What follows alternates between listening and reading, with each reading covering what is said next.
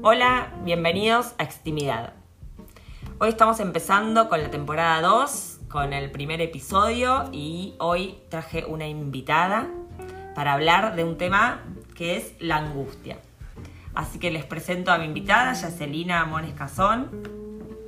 Bienvenida. Gracias, gracias Meli, gracias por, la confianza igual en esto. Bueno, yo soy profe de yoga y, y Meli me invitó ahora a este a esto, a este, a hablar de este tema hoy eh, para compartir nuestros Sí. saberes. Un poco. La idea es esto, es como hab- hablar un poquito acerca de la angustia existencial. Eh, brevemente, un- es un temón, es para, da para hablar un montón, pero quisimos hacer un recorte un poquito entre el psicoanálisis y bueno, y el yoga y una eh, algunos saberes más orientales. Así que, bueno, empezamos, ¿te parece? Vamos. Bueno, en principio yo lo que quería eh, comunicarles es que angustia está muy relacionada con la respiración. De hecho, son como los primeros síntomas que siempre trae un paciente cuando está angustiado en relación a que no puede respirar, que se le cierra el pecho. Y bueno, y la palabra, el inglés lo toma del latín strictia, que significa, que quiere decir comprimido, ¿no? que de ahí también deriva la palabra estrés.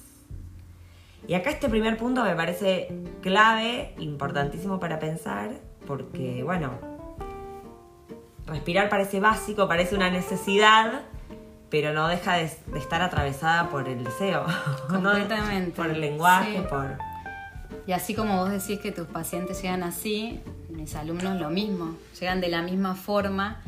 Eh, es, de hecho, cuando creen, digamos, que empiezan a hacer eh, posturas, en realidad lo que están haciendo es todo lo contrario, están trabajando la respiración a través de una postura. En realidad el yoga es primero la respiración. Clave. Claro, Cuando entendés eso, para mí se habilita un montón la práctica, porque es, totalmente. es como un espacio interno que se empieza a habilitar y de ahí va como, ¿no? A lo Ni externo hablar. también. Exacto. Es esa mirada justamente interna que trabaja sobre el cuerpo, sobre la asana, ¿no? En yoga, la postura, digamos. Entonces, un movimiento de respiración te da un movimiento físico. Claro. ¿sí? Entonces eso hace que la angustia en todo esto empiece un poco a equilibrarse. No a desaparecer, Claro. pero a equilibrarse, a buscar su lugar dentro del cuerpo. Sí, porque, porque si no igual lo encuentra. Pero no cuando se hace síntoma y después, eh, como está, yo siempre les digo a, a algunos pacientes como la olla a presión, ¿no? Empieza, a- la angustia está, está y busca algún lugar donde de alguna manera hacer síntoma, ¿no? O, bueno, Exacto. inhibiciones y demás. Entonces, Es de alguna manera equilibrarse y, y- y encontrar lugar para, para salir, Sí, para, sí, para sí. atravesarse. Sí, porque ya el, desde el momento que nacemos, ahí nace la angustia. Bueno, es muy eh, Kierkegaard, digamos, que era uno de los primeros existencialistas que, que hablan de, la, de, bueno, sobre todo de la angustia, decía esto, ¿no? Como que la existencia misma está defi- definía la existencia humana. La angustia, perdón, la, la angustia define la existencia humana. Exacto. Es así. Es así porque en el momento que nosotros nacemos, en realidad estamos muriendo. O sea, nosotros morimos, dejamos un estado para nacer y traer un físico a la tierra, pero en realidad nos estamos desprendiendo de una vida. ¿Entiendes eso? Flashero eso, sí. El flash, pero es así. O sea, vos estás. El, el bebé nace, pero en realidad hay una parte que muere mientras el bebé está naciendo. Y eso ya genera una angustia, una Una separación. angustia, sí. ¿No? Nuestra primera separación Sí. física, digamos. Y eso ya trae una angustia. Entonces, es parte nuestra la angustia en realidad. ¿no? Lo que pasa es que hoy el concepto está totalmente. Está muy, está muy desvirtuado. sí, y muy trillado. ¿viste? Es como- Pero esta exige para mí es un poco como la exigencia de, bueno, ser positivo, encontrarle el lado eh, bueno a todo, eh, siempre buena onda, siempre... Y la verdad que no, la verdad que no. A veces uno está siempre buena onda y, y y, y es importante poder atravesar esos momentos. Exactamente. Es importante pensar que, que para mí es un poco esto, a ver, me pongo como más teórica, pero para mí como psicoanalista la angustia es un poco como lo decía Lacan, más romántico, que es la brújula de... Es la brújula del deseo, digamos, un poco, ¿no? Como es nuestra brújula para, a partir de ahí, de ver la angustia, a partir de ahí trabajar. Exacto. Sí, sí, sí, es que tiene que ver con eso. Porque, eh, ya te digo, ya como, como venimos con eso, ¿no? somos parte, eso es parte de nuestras vidas, eh, tenemos que aprender eh, a vivir con eso. Ah. No. Ay, qué temón, aprendamos a vivir. Ok, dale, ¿cómo? Claro, y entonces esto que vos decís ¿Cómo? que es verdad, no hay que estar siempre bien, o sea, eso por lo menos en yoga yo siempre lo, lo comparto con mis alumnas o con mis alumnos, les digo, a ver, tenés que estar viviendo en el Tíbet, ser un monje, y es la única forma capaz, y ni siquiera así creo que llegas a no tener angustia, ¿no? Porque... No, para mí no, y, está bien que esté.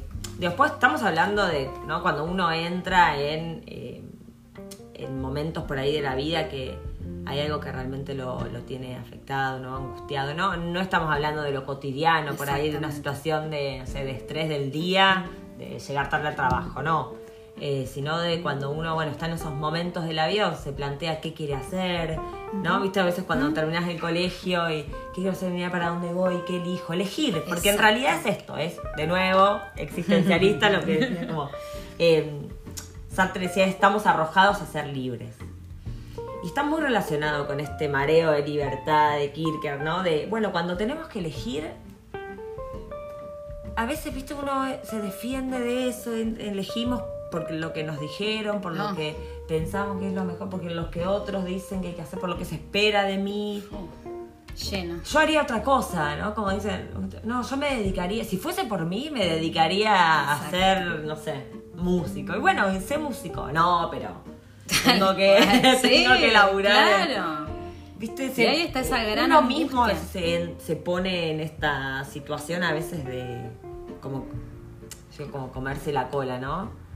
Y entrar en ese círculo en el que decís, la estás pasando para el orto y no puedes salir. Ahí.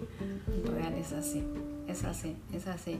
Y empieza también un ciclo de falsas creencias, Mm. ¿no? Y así no termina más. Sí. Y eso empieza a generar estrés, angustias por todo lo que deberíamos o Claro. tenemos que y no lo que queremos, realmente nos nace hacer. Lo que tenemos es tremendo. El tengo que. Es tremendo y ni hablar de arriba, ¿no? Cuando no- nuestros padres o están esperando algo nuestro y nosotros tenemos esa exigencia también de decir, ah, porque ellos me dijeron o porque ellos creen que yo tengo que ser así, no hago lo que siento y hago lo que finalmente otros quieren o quiero que otros vean, Sí. ¿no? No, no cumplir con, con la Sí, ciencia. es que ¿no? a veces también ¿no? lo que uno siente también y quiere, ¿no? Supongamos quiero elegir, no sé. Yo no, no, no quise ser siempre psicoanalista.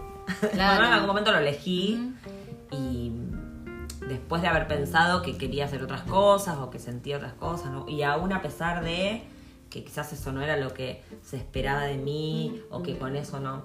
Arrojarse al vacío, es un poco esto, porque no sabes lo que va a pasar. Totalmente. Y el poner en acto eso, arrojarse al vacío, es eh, angustiante. Sí, bueno, dicho en, en el idioma de yoga, esto que estás diciendo vos es un poco, eh, es, tiene que ver con la luz y la oscuridad también. Por ejemplo, yo, mis, mis viejos querían que yo sea periodista.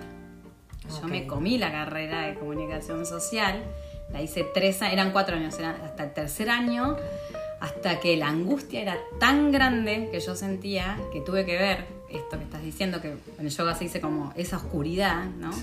Entrar a ese lugar, ver que finalmente yo en realidad para salir de ahí tenía que enfrentarme con mi familia, salir de ahí, cómo iba a ser lo que yo Sí, sentía sí. si ni siquiera, ¿no? Era como, pero bueno, lo hice y te enfrentás con eso y ahí es donde empieza a aparecer Sí, con la, libertad, con la libertad, porque en La algún libertad. punto ya en ese momento decís, bueno, sos adulta, ya vas a la facultad, eh, podés elegir lo que quieras, Sí. bueno, ¿no? Todo entre comillas, Eh. podés elegir lo que quieras.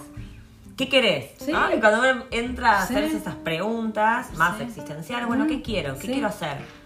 Eh, bueno, quiero esto, ok. Bueno, hacelo. No, bueno, pero primero tengo que. Empieza como a postergarse, ¿no? A Ah. procrastinarse. No, pero primero me toca recibir, no, pero primero tengo Ay, que. terrible. Es cierto, uno también. el- es, es una manera de no pensar en que nos vamos a morir. Claro. ¿no? Como Claro. bueno, lo hago después, cuando, me, cuando, Claro. cuando pase esto, cuando pase el otro. Como postergando el deseo, ¿no? Lo que es la neurosis más obsesiva también, ¿no? Que va postergando, eh, a veces sin darse cuenta, o incluso en, en- en esta, no sé, creo que hay como un exceso de conciencia, ¿no? En pensar que porque, bueno, listo, ya lo vi, ya sé que quiero, listo, lo hago, sucede. No. No.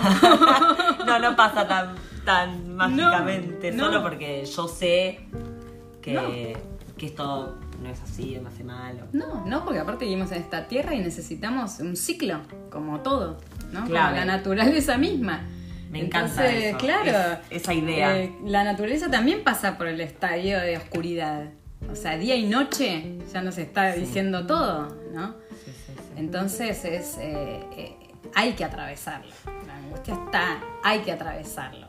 Y- tenemos y- que animar. Y Lacan decía que uno no es el mismo, un ser humano no es el mismo antes y después de haber atravesado por la angustia. Y así se me vienen miles, ¿no? Pero me pongo como re... Bueno, Nietzsche decía que... Y decía... Bueno, pero a ver, grandes maestros estás Es que claro, ¿no? sí, sí, Eh, sí. Digo, por algo lo... que es- un tema súper estudiado y, y me parece que se dejan esto como sí, grandes enseñanzas también, maestros, como estas frases que quedan eh, importantes después para pensarlas. ¿no? Sí. Como- sí, que decía que el dolor y la felicidad son como dos hermanos gemelos, ¿no? que o crecen juntos o siguen siendo pequeños. Eh, Exacto. Aunque uno, bueno, para poder pasar por la felicidad y esta idea de felicidad, no sé qué hay ahora, ¿no? Que como me parece demasiado marketinero. Hay que ser feliz, hay que ser feliz. Todo te tiene que hacer feliz, ¿viste? Voy a dos horas en la Panamericana, sé feliz. No, Claro, no estoy feliz. claro. Em, Otra cosa es, es no angustiarte y no ponerte muy mal porque estás estresada, porque eso es otra cosa. Pero no tienes que ser feliz por manejar Claro. cuatro horas o porque se te muere un hijo. sí, bueno. ¿Viste? Es como, es obvio que tenés que atravesar todos esos dolores y uno no puede estar feliz por la vida porque también necesitas. Porque pasan cosas malas Por en la vida. supuesto. Digo, pasan tragedias, pasan dolores, pasan guerras, pasan cosas de mierda. cual, o tal sea. cual. Entonces, como creer que todo eso nos tiene que caer bien y que a pesar de todo hay que ser positivo, es como. Es como una negación tremenda. Lo es. Es tremenda. No estoy diciendo con esto que uno tiene que estar todo el tiempo deprimido y quedar en una situación, digamos, melancólica. No, No, no. Porque es no. el- Es, el equilibrio. o sea, es pensar un poco, claro, que hay ciertas cosas que son importantes atravesar, que, que nos pasan a todos, que están. No huir. Exacto, exacto. De hecho, No, la respiración, lo que nombrabas al principio, es buscar el equilibrio en eso. No quiere decir sacártelo del cuerpo. Quiere decir que tu respiración llegue a un momento donde puedas sostener la angustia y la alegría en el mismo equilibrio. Para que puedas seguir, Claro. ¿no? Para que puedas no hacerte daño, para que puedas no terminar después mm, llegando a, a situaciones de estrés eh, súper amplias, ¿no? Que hay un montón, o ataques de pánico, Bueno, eh, y todo eso, todo lo que viene, ¿no? Sí. Entonces es bueno, simplemente... acá abrís un re temón, que tampoco me quiero ir mucho más, pero sí que me parece importante que poder transmitir que incluso la respiración tiene que ver con una práctica y que no es poner la mente en blanco ni quedar en... Entonces, claro, después lo que empieza a pasar es que la gente siente que, que eso es imposible porque si Claro. se sienta a meditar 10 minutos no para de pensar. ¿No? Entonces ya eso no es para mí, te dice, ¿no? No Claro. es para mí, como bueno, practicaste sí, hice dos veces, bueno, como salí a andar en roller dos veces, Claro. te vas a caer, digamos, ¿no? Como, pero en, la- en eso parece ser que hay como una, una demanda de que, bueno, si no soy el yogi, viste, mente en blanco, Sí. a los cinco minutos no es para mí. Totalmente. Aparte Meli, mente en blanco no existe. El muerto tiene la mente en blanco. O sea, tu mente tiene pensamientos. Por lo tanto, va a pensar siempre. Nosotros tenemos la mente que piensa. es así. Mente en blanco es te moriste. Ahora, ¿qué haces con esos pensamientos? Eso es donde viene ahí la meditación, ¿no? Que la meditación tampoco tiene que estar sentada una hora viendo a ver qué pasa, ¿no? No, ni. Eso es como más avanzado, sí se puede, por supuesto, y se practica un montón. Pero eh, el otro día yo les contaba a un grupo que hay un tipo de meditación que es manejando. Entonces, ¿cómo se hace? Estoy manejando y estoy solamente manejando y me fijo si alguien, si un auto quiere pasar, si un, si estoy acelerada, no me acelero, busco un punto me, y Sí, sí, me enfoco en el presente. Claro. Y es mucho. enfocarse en el presente, en lo que realmente tenemos. Claro. Sí, dejar el celular, clave. eh, Clave, clave. Focalizarte en eso. No sé, estás eh, preparando una clase o una sesión con algún paciente y estar ahí. No estar con la cabeza no sé dónde, con esto acá y con el celular y con Netflix prendido. Es como una cosa a la vez. Bueno, como también, ¿no? Está muy. Sí, sí, sí. eh, Sí, es difícil, obviamente, es difícil. Después uno se pone en- Bueno, y viste, como volver a, a tenerlo como muy presente. Eh, porque uno no tiene que ver solamente esto con la conciencia, ¿no? Con el momento. Hay, hay situaciones, viste, que te llevan a otras, que vienen cargadas de mucha emoción. Y en general, viste, también están, obviamente, siempre alimentadas de lo que nos decimos, ¿no? Uf. Bueno, las personas que ya tuvieron una situación así, no sé, de, de pánico, de ansiedad, y después en el menor síntoma, en el menor sensación de que ya vuelve a construir la fantasía de que va a volver a ser así, digamos, ¿no? Como ya lo dice, como. Obvio, porque ya su cuerpo lo vivió y sabe que también es como un punto de salida por ahí, ¿no? Sí, pero hay que poder pensar que, que también, como lo digo, se puede crear otra posibilidad nueva, ¿no? Como algo diferente. Totalmente. Esa energía que usaste Claro. para hacer eso, la puedes usar de la misma forma para hacer lo contrario. Para hacer otra cosa. O sea, somos realmente creadores de nuestra realidad. Eso es así, ¿no? Eso es así, de toda nuestra realidad. Somos responsables también de eso.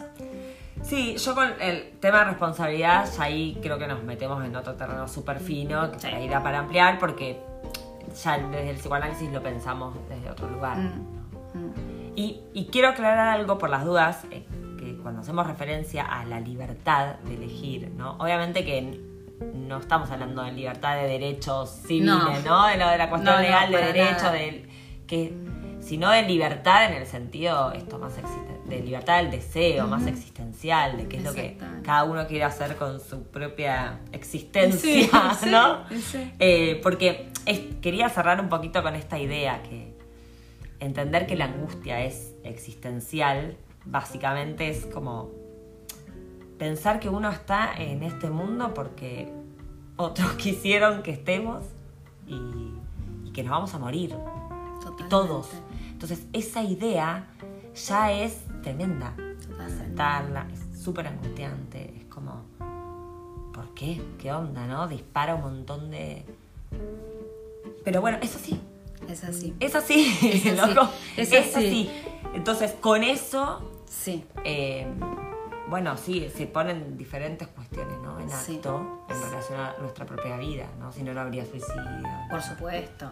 Uno va Por también. supuesto. No, no es responsable 100% de lo que dijimos, porque uno también está inmerso dentro de una sociedad que tiene ¿no? un montón de demandas, de exigencias, cultura, Eso es terrible. bla, bla, bla, que estructuran también nuestra exist- la existencia de la humanidad. digo, Sí, ¿no? Nosotros sí. ahora, el que estuvo, el que vivió en otros siglos, los que vendrán. Obvio. eh, Bueno, y en yoga se ve mucho este tema que estás diciendo, eh, sabiendo que en realidad somos, eh, somos un cuerpo físico, ¿no? Eh, o sea, está nuestro cuerpo físico, pero nosotros tenemos, somos seres espirituales, somos almas que estamos viviendo una experiencia física, en realidad. ¿no? Entonces, la muerte se ve como un ciclo que tiene que ver también con la vida. Entonces tiene es cíclico como el día y la noche, o sea, exactamente lo mismo, ¿no? Eh, entonces eso hace que esta angustia tenga su equilibrio también en la vida, ¿no? Es como, es raro, es de mucho trabajo porque Sí. es un tema que es súper amplio, pero esto que vos decís es clave, la angustia Sí, sí, en realidad está relacionada 100% con la muerte. Sí, con la existencia misma. La existencia misma. Sí, total, total. Bueno, Bueno. ¿algo más que quieras decir para cerrar? Re angustiada, nos vamos con este día ¿no? No, al revés, o sea, Al revés, porque para mí es esto que decíamos de brújula del deseo, es, digo, a una persona la puede llevar la angustia a la farmacia o a un análisis o a una clase de yoga. Exactamente.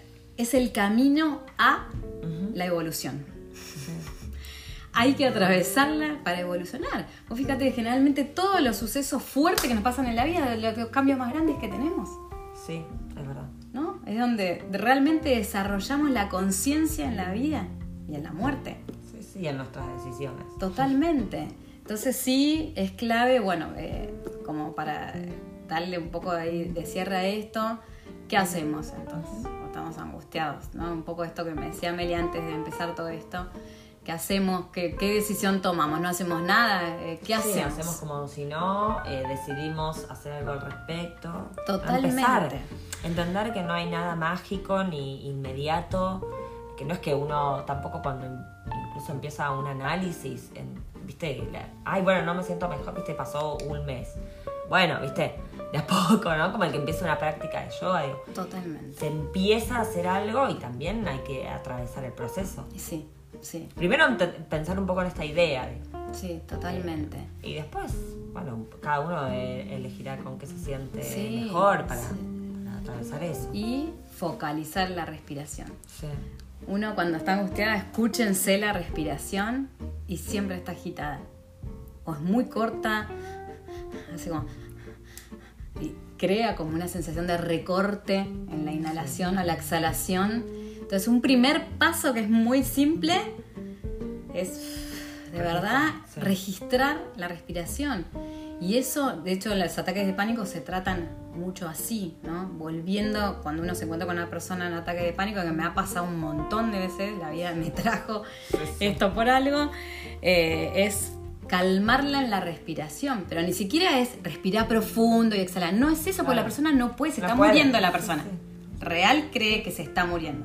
Cree. Claro. Diferencia clave. Cree Clave, que se está muriendo. cree que se está muriendo. Entonces, es llevarla despacito a que esa inhalación sea un poquito más, esa exhalación, y así ir ampliando ese campo de respiración. Sí. Pero ahí donde otra vez, ¿no? Ese- Es que para mí, sí, si lo podemos pensar como reg- en registro, ¿no? ¿Qué hacer con la angustia? Primero registrarla, ¿no? Exactamente. Como en la respiración y como básico, y creo que si uno piensa en todo lo que podemos pensar, entre comillas, como necesidades, ¿no? Como comer, e ir al baño, y, no sé, dormir, y respirar, está atravesado. Digo, porque uno cuando está angustiado no puede dormir, no puede ir al baño, come de más, come de menos. eh, bueno, ¿no? Ya sabemos que solamente no es comer para... No, eh, no pasa. Por ahí. elige qué comer, elige qué no comer. Entonces hay muchas cuestiones que uno puede pensar, entre comillas, ¿no? como necesidades básicas que están eh, atravesadas y que están de- desreguladas, por así Sí. decirlo, cuando uno está angustiado. Así que eso es clave registrarlo. Y después, bueno, empezar a hacer algo en relación a eso, ¿no? Algo Totalmente, diferente. Totalmente. Y animarse, Y sí. sentirse valientes en atravesarlo es lo mejor que podemos hacer. Duele, cuesta, nos cuesta un montón de cosas a veces, pero cuando estás, llegas a ese momento de decir lo hice, Sí, para mí es pensar que uno puede con- empezar a contarse otra historia de uno mismo. Porque lo que pasó, ya pasó. exacto. Y hay que ver qué es lo que uno se cuenta en relación a eso, ¿no? Cuando hay dolores, eh, angustias profundas, ¿no? Muerte, estamos hablando de situaciones, tragedias que nos pasan a todos en la vida. Ya no se puede hacer algo en relación a eso que pasó. Sí se puede empezar a hacer algo a partir de lo que uno se dice, hace en relación a eso, y se crea como posibilidades diferentes. ¿no? Como que quizás la nueva historia que te puedes contar a vos mismo sí. está más buena, ¿no? Es, es que es así, es así. Y saber ser con certeza que para que algo cambie, tenemos que cambiar algo. Sí, tenemos que cambiar No hay algo. otra forma. Sí, y hay algunas cosas que obviamente van a ir quedando atrás y van a ir muriendo, ¿no? Hay relaciones, vínculos, situaciones, ¿no? Como Exacto. trabajos, lo que sea, Pequeños duelos. pequeños duelos que hay que ir resolviendo. Bueno, ay, qué lindo, Sí. Celi, gracias. Gracias Eh, a vos, Meli. Me pone muy contenta, la verdad. eh, me encanta volver a empezar con, con Extimidad. Para mí es un proyecto en el que, bueno, también como me tiene muy contenta y me encanta compartirlo con vos. Así que bueno. A mí también con vos, gracias. Bueno, espero que les haya gustado y nos vemos en el próximo episodio. Adiós.